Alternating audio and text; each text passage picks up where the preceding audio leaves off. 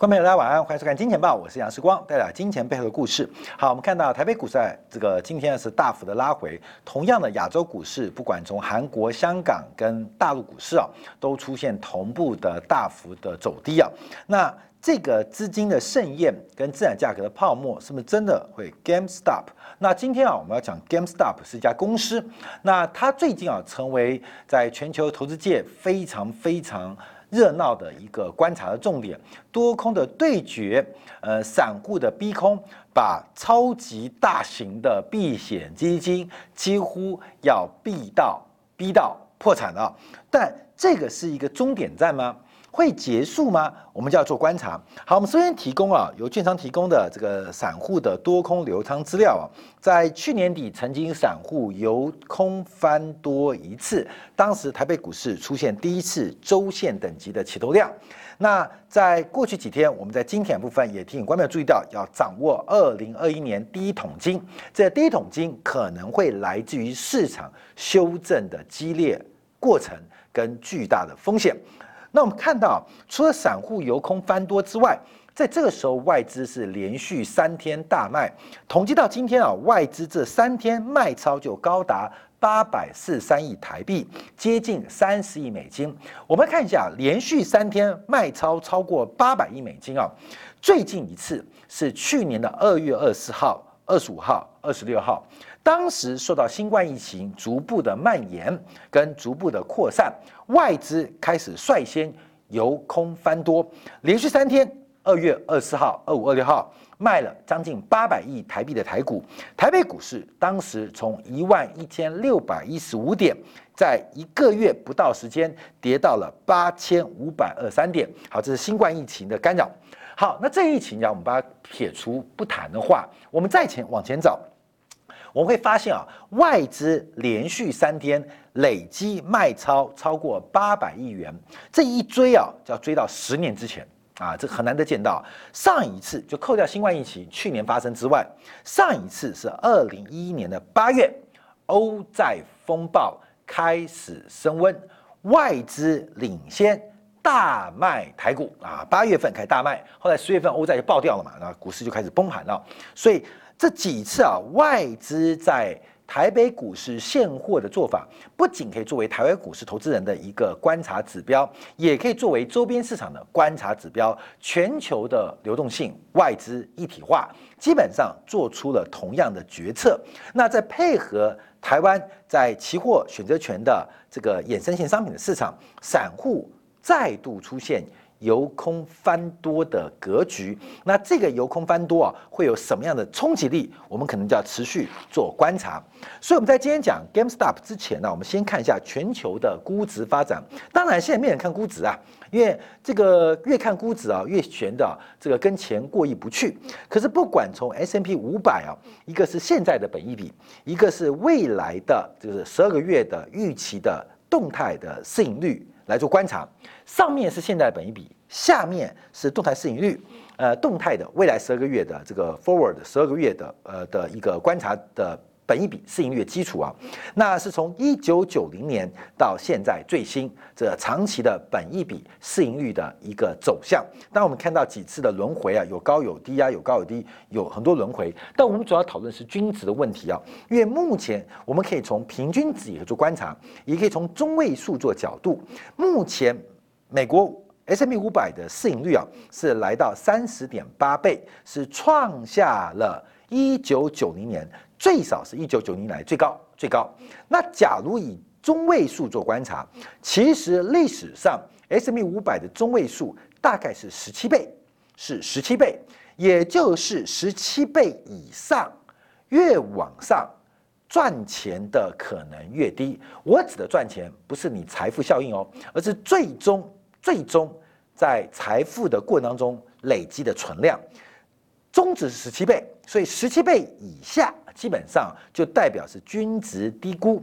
那最近出现一次，就是去年的三月中，当时我们做个节目，也叫做均值回归。原因就是因为整个全球股市，包括台北股市，从各种的价值指标都看到了一个严重超卖跟超跌的格局。那现在呢，来到历史绝对高值的极端值，所以市场会大幅修正，甚至引发崩跌的发展的可能性都越来越大。这没有办法，让统计分配的过程当中啊，这个突出样本啊，基本上它。可能代表一个偶发事件，而不是一个常态事件。也就是今年一月份发生的行情，在历史过程当中，它是一个非常偶然发生的变化。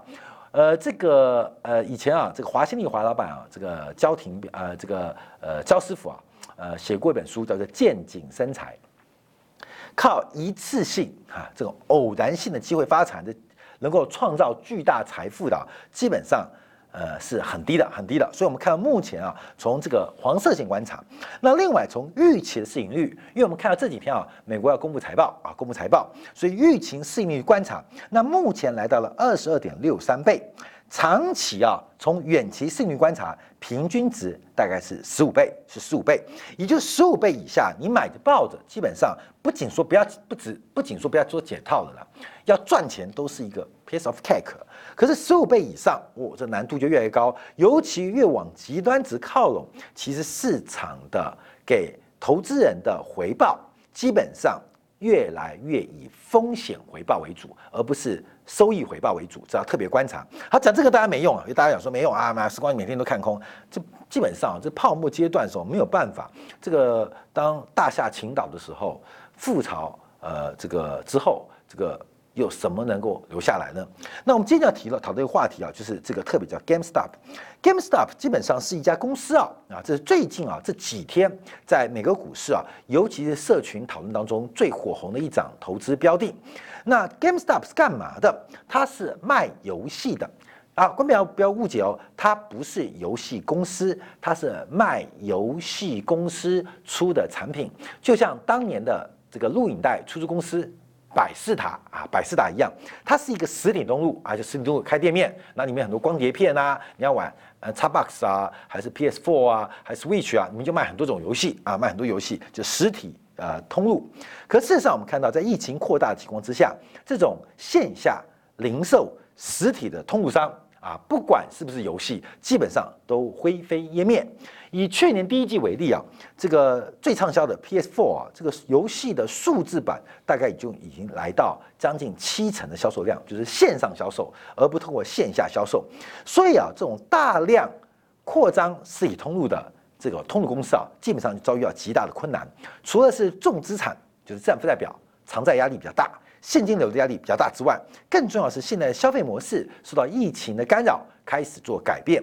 所以 GameStop 这家公司基本上就像是美国很多的这种啊购物中心也好，或是百货，或是这种精品店面一样啊，要结束啊，结束要完蛋。像这个嘎呃嘎迪瓦，基本上 g a d i v a 这个巧克力啊，基本上也要全面关店了，也撑不住了。所以 GameStop 这家公司的未来其实很危险啊。从财报做观察，它的营收。衰退速度是非常惊人啊！用过去几个季度，平均是用三成四三成的速度在大幅度的萎缩，就是它营业收入大幅萎缩，那净亏损。也正在逐步扩大。当然啊，截至去年第三季末的财报，它的亏损相对于二零一九年变小。二零一九年其实就撑不住了啊，就是同期啊，大概一到十月份就亏损了大概将近八千万美金。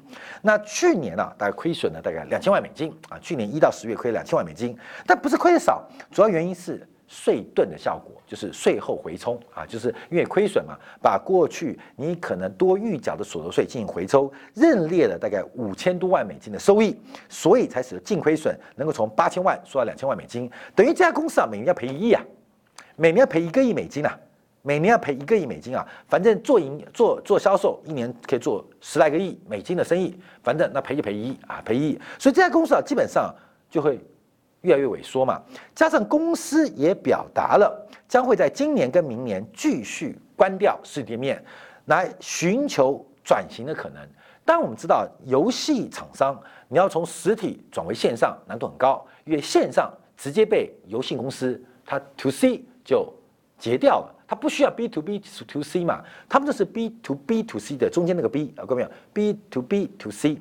那现在走到线上，B 就 to C 了嘛？所以现在包括 Sony 啊，包括了这个微软啊，卖游戏基本上就直接在它购物城就可以买了，也就不需要 GameStop 这种角色跟地位。它唯一地位就是实体通路啊，实体店面。所以在公司啊，基本上就等着破产了，等着破产了，基本上也撑不下去啊，也撑不下去啊。所以这家公司就完蛋了啊，完蛋了。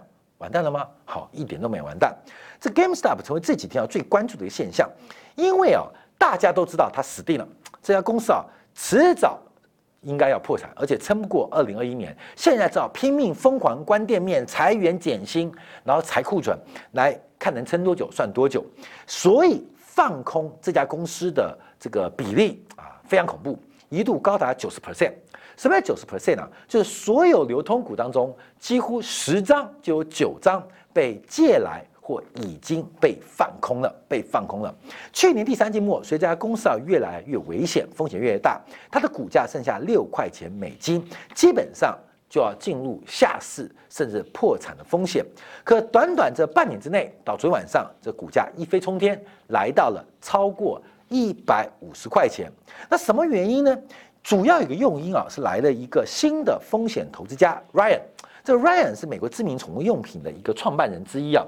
那 Ryan 他准备想来呃这个经营这个 GameStop 这家游戏公司啊，叫游戏驿站啊，使得市场。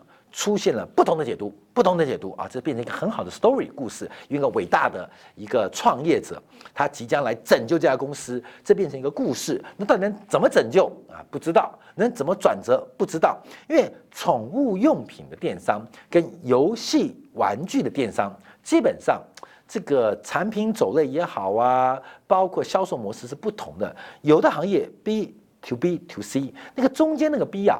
去不掉啊！中间经销商或分销商的地位很重要，因为 to C 的成本高，所以厂商会委由分销商来进行面对 C 面对 C 端的这个销售。可是游戏软体啊，中间为什么需要一个 B B to C 就好了？中间在线上销售当中又节省了销售费用跟销售成本，直接面对。客户就可以了。那客户有任何意见跟抱怨，基本上一个集体化行为，也由主要游戏公司来负责就好。所以这个 Ryan 到底入主能不能拯救这个 GameStop 啊？这个游戏驿站这家公司不知道。可是故事就开始了。好，我们看到在上礼拜五开始啊，随着这个 Ryan 啊有兴趣要入主这家公司，这个股价出现大规模的暴力拉涨。在上礼拜五，这个股价。当天涨幅就高达百分之五十一，来到六十五块美元。好，不要忘记哦，九月底的时候，这个股价才六块钱，可是到上礼拜五为止的时候，这股价已经来到最高盘中七十二点八八美元啊，这力量是非常非常凶哦。那我们再往观察，七十二点八八就到顶了吗？没有。在昨天的时候，我们看到 GameStop 这家公司啊，在高空行情带动之下，在昨天早盘一度大涨百分之一百四十，股价来到了一百五十九点一八元。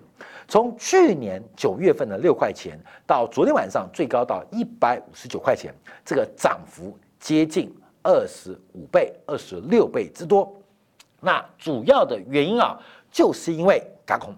因为市场上的投资人啊，认为这个 Ryan 可能会拯救 GameStop，到底 Ryan 行不行不知道。可市场上给他的一个这个期待，而重要的是，包括像这个香园啊，基本上没有 GameStop 只有二十块美金啊，那甚至认为这个是牌桌上输家，他最多值二十块美金。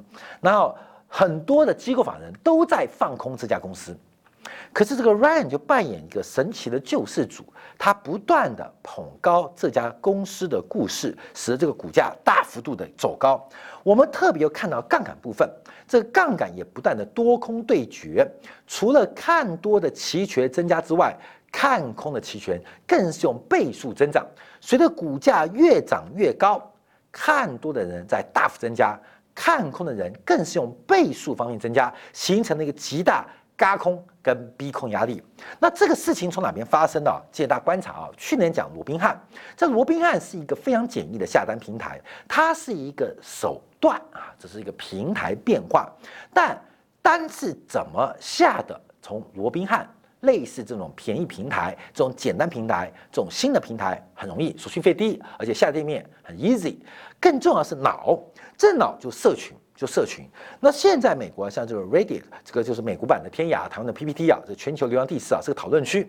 那这一次散户的集结点啊，在其中一个讨论版华尔街赌场，在这个论坛当中啊，基本上他们有个信仰，就认为只有买进扣，就是类似看涨期权，才是唯一发家致富之路。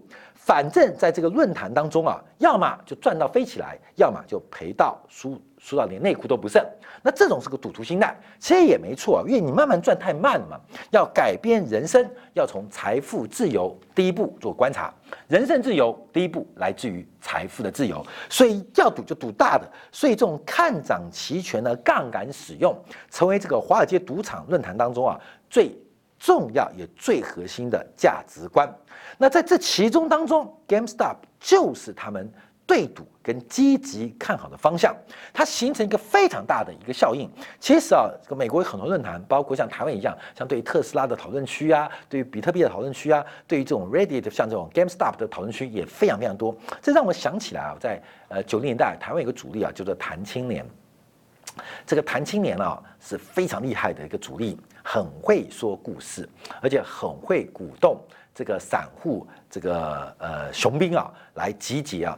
那当时最厉害就是排排站啊，排排站，他盘中开直播啊，这个时光小时候开直播，就是点哪一个啊，是排排站。为什么排排站？因为台湾那个挂牌啊，左边是涨停板，右边是跌停板，你看分类看板嘛，我就要点个跌停板，这样变成涨停板，排排站。所以他喊股票全部排排站，从一开始涨停板。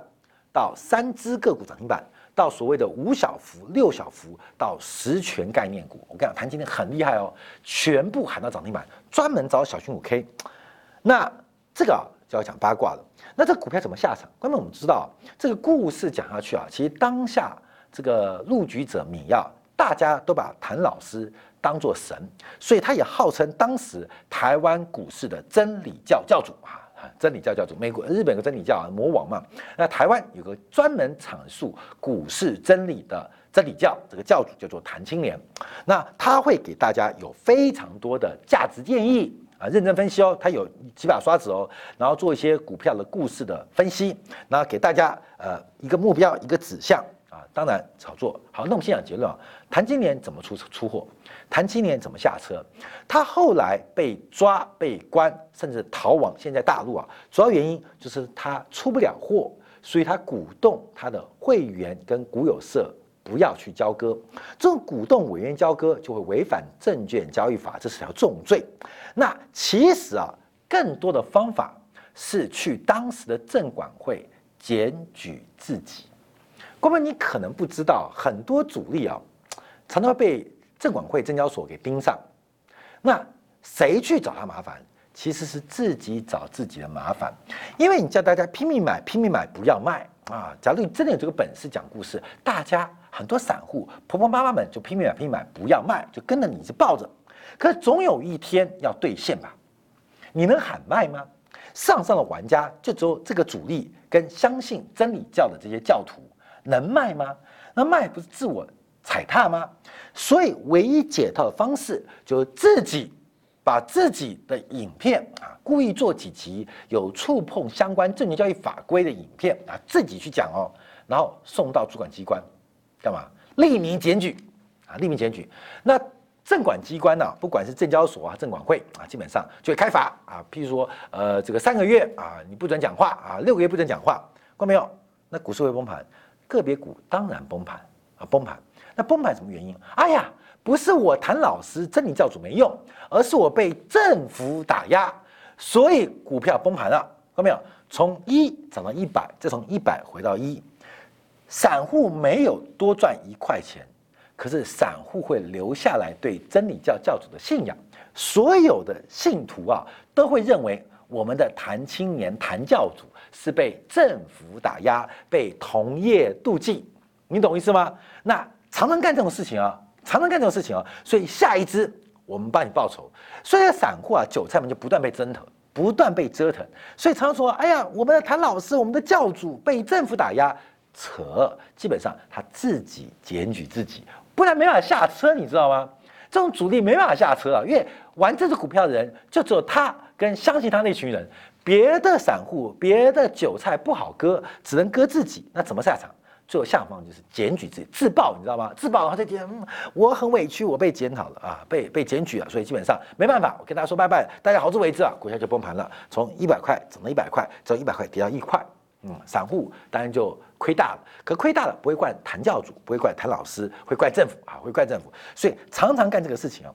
那后面当时为什么这个时空环境啊，所有的故事其实都一样，所有的故事都一样啊，当年啊，这个杜邦啊。在一九二零年代，股价为什么大涨？因为推出了玻璃丝袜，推出了玻璃丝袜。这个玻璃丝袜不用杜邦来行销，一堆直男、宅男、理工男、工程男，光看到女人穿丝袜，我告诉你，全身都热血沸腾。而那个热血沸腾，基本上全部转注于买杜邦的股票，关没有？杜邦没讲哦，啊，我只发明玻璃丝袜，叫女生穿起来，哇，修修饰腿型，不管是真的腿型还是视觉腿型啊，怎么样啊，变成一种审美观啊，那所有的直男就疯狂，哇，女人穿丝袜好性感啊，好性感，那不能去大街撕破别人丝袜，他基本上就撕破。看空杜邦股价的机构人啊，所以基本上这个就是市场上的变化。那现在的故事同样发生，那发生到什么变化？到昨天为止啊，一家大型的对冲基金出事了，叫梅尔文梅尔文资本啊。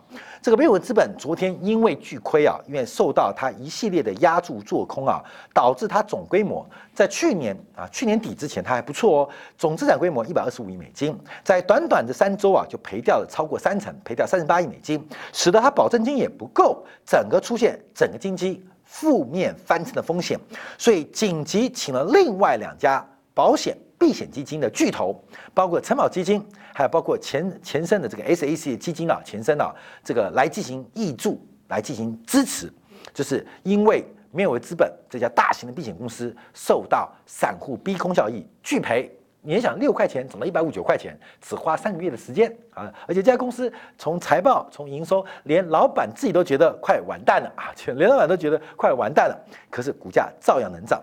那这个原因啊，好，跟刚刚我们提到跟这个莱恩没关系。主要是啊，这是梅尔文资本啊，在过去的一段时间累积的空头仓位，这些已经被揭露啊，就总共有十七档个股啊，十七档个股，而这十七档个股包括了人造肉啊，包括我们刚提到 GameStop 啊，包括了几个重要像这个呃机器人公司，都是它放空的标的，而这十七档放空标的就跟类似特斯拉一样，惹恼了这些工程师、这些直男跟宅男，所以包括了香榭啊这个。空头大王啊，秃鹰大师香榭啊，专门放空的，基本上被这些直男给骇客网站当掉啊。并且香榭说：“哦，对不起，我们不要再打了，我也不告你，但你不要再闹我了，我不评论。我看搞得这些大型的研究公司都不能讲话。那没有人资本更惨，他的十七档的看空标的都成为整个社群乡民的正义啊，推翻的或暴动的对象啊。所以没有资本，他所有放空的。”部位成为这些看多期权重仓压进的一个方向。为什么压它？为什么跟他对干？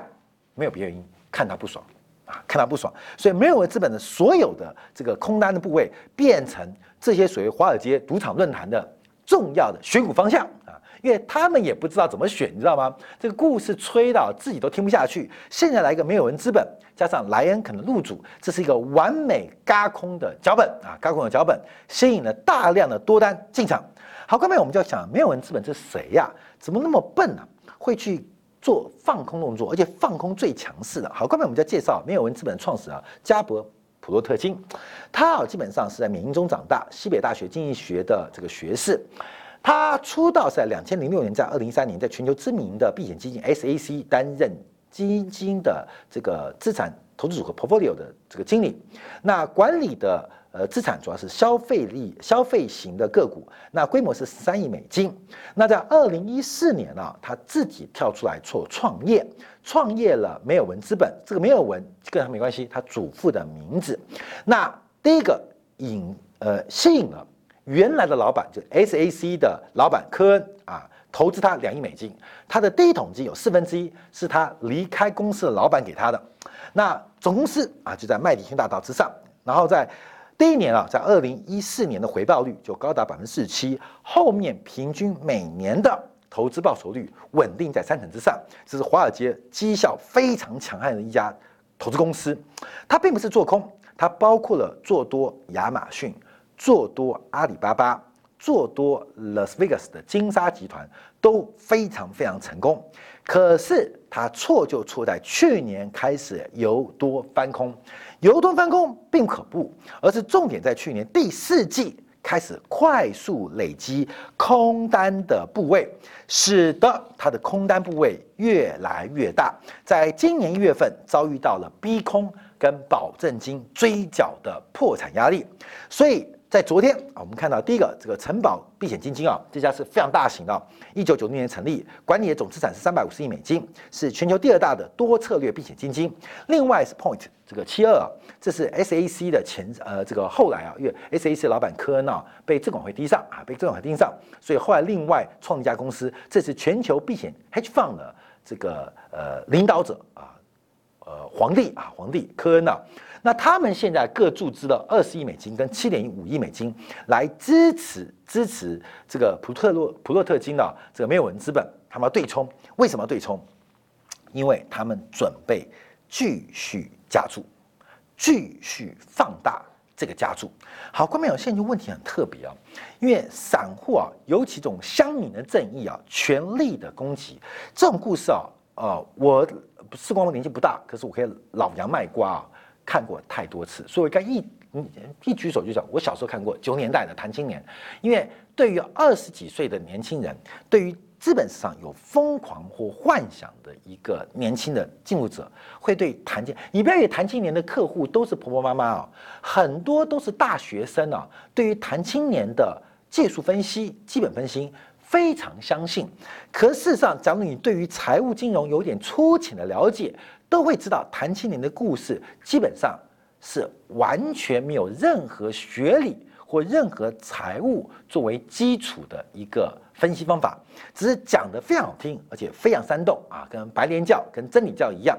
那现在也是一样，大家对于价值，不管你认为比特币、特斯拉还是像 GameStop 有怎么价值，基本上它最后还是要通过它的营收跟盈余来确认嘛。来确认嘛，所以这场故事现在高潮迭起，因为根据啊过去一个月的表现，有人哦就把美国的罗素三千，美国就道琼三十嘛，S M P 五百，罗素三千，罗素三千呢，其中这三千档当中被放空最多的拉出来啊，前十一名公司拉出来，就是这三千名三千档公司被放空做多的有其中前十一档，那把这十一档编制成指数或价格做观察。竟然在一月份出现爆炸性的喷出，那这什么意思？代表整个行情来到了一个绝对的逼空阶段，这是市场的逼空阶段，也是市场泡沫顶端会发生的变化，包括投机股，包括加工行为，